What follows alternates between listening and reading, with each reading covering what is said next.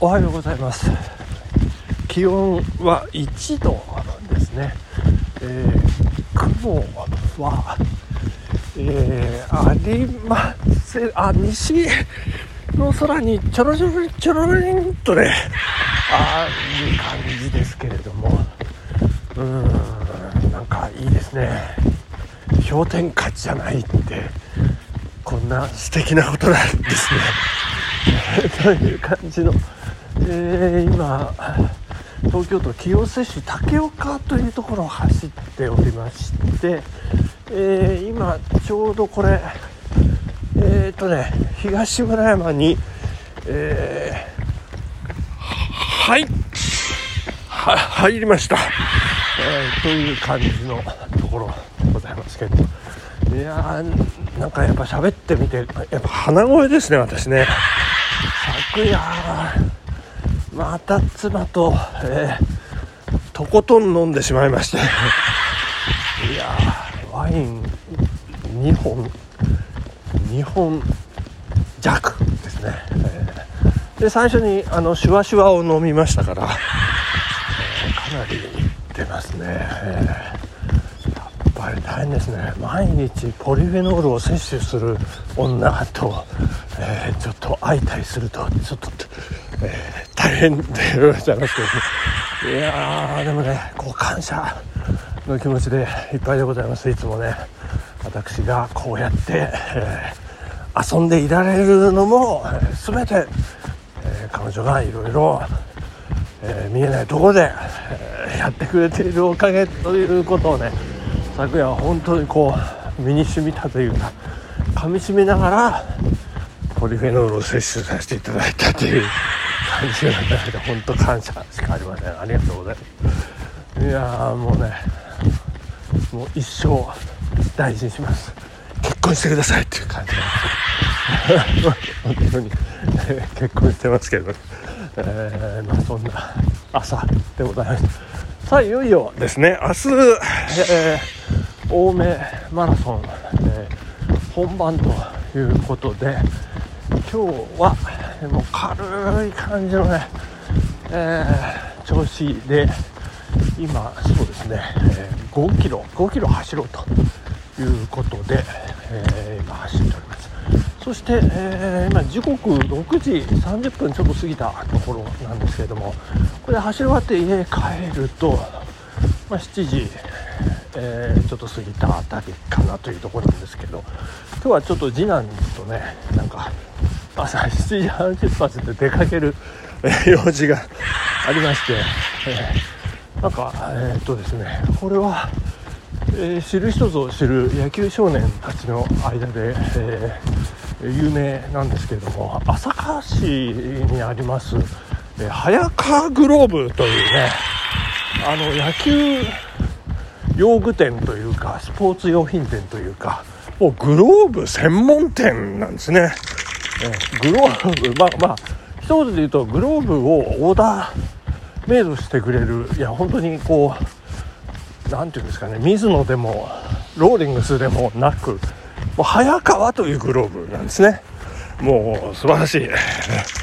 でかつて、えー、次男も中学高校と外野用のねあのイチローみたくこうあの長いグラブ使ってましたけどそこは早川グローブだったんですね。こう H っていうマークがついてるグラブなんですけれども。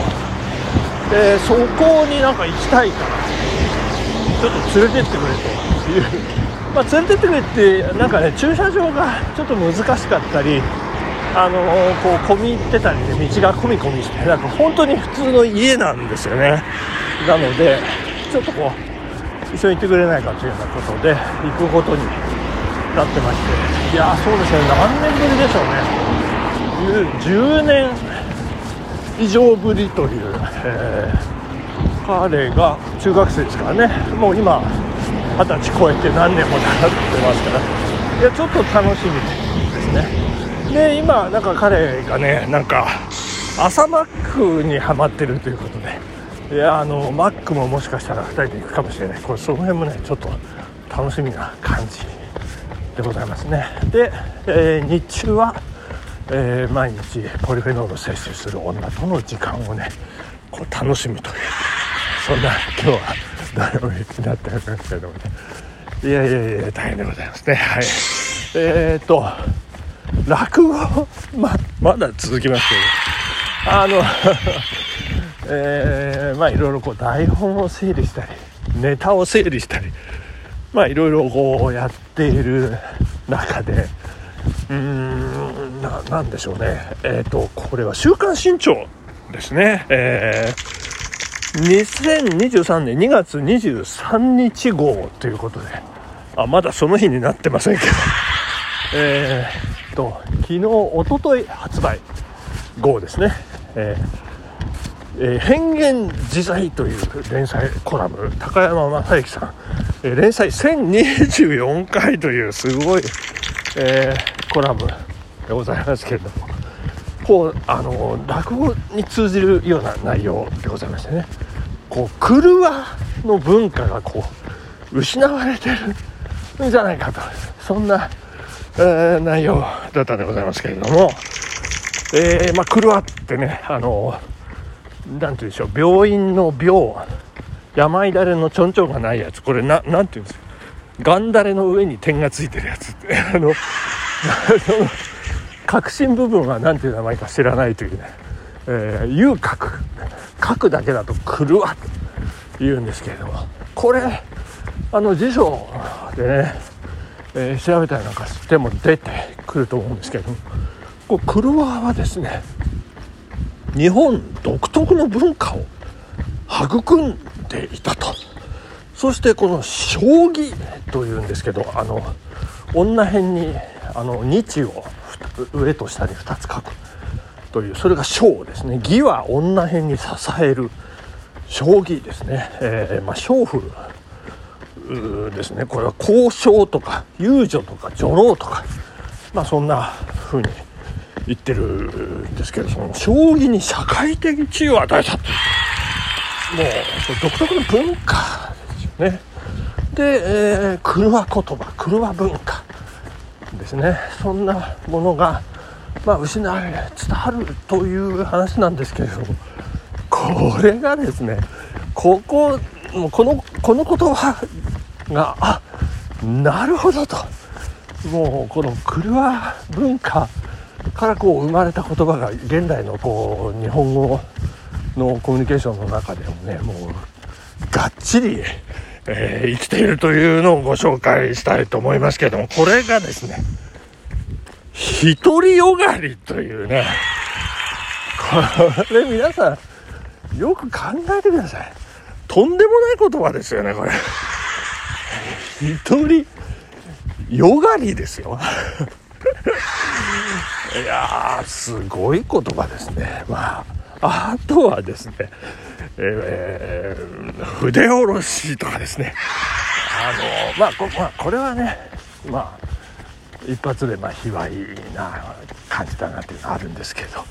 このあの高山正樹さんねこの独りよがりという言葉についてこう言っておりますね、えー、もう卑猥さを超えて、えー、超越でして今も脈々と使われているというね、えー、もう卑猥でも何でもなくなっているという独りよがり。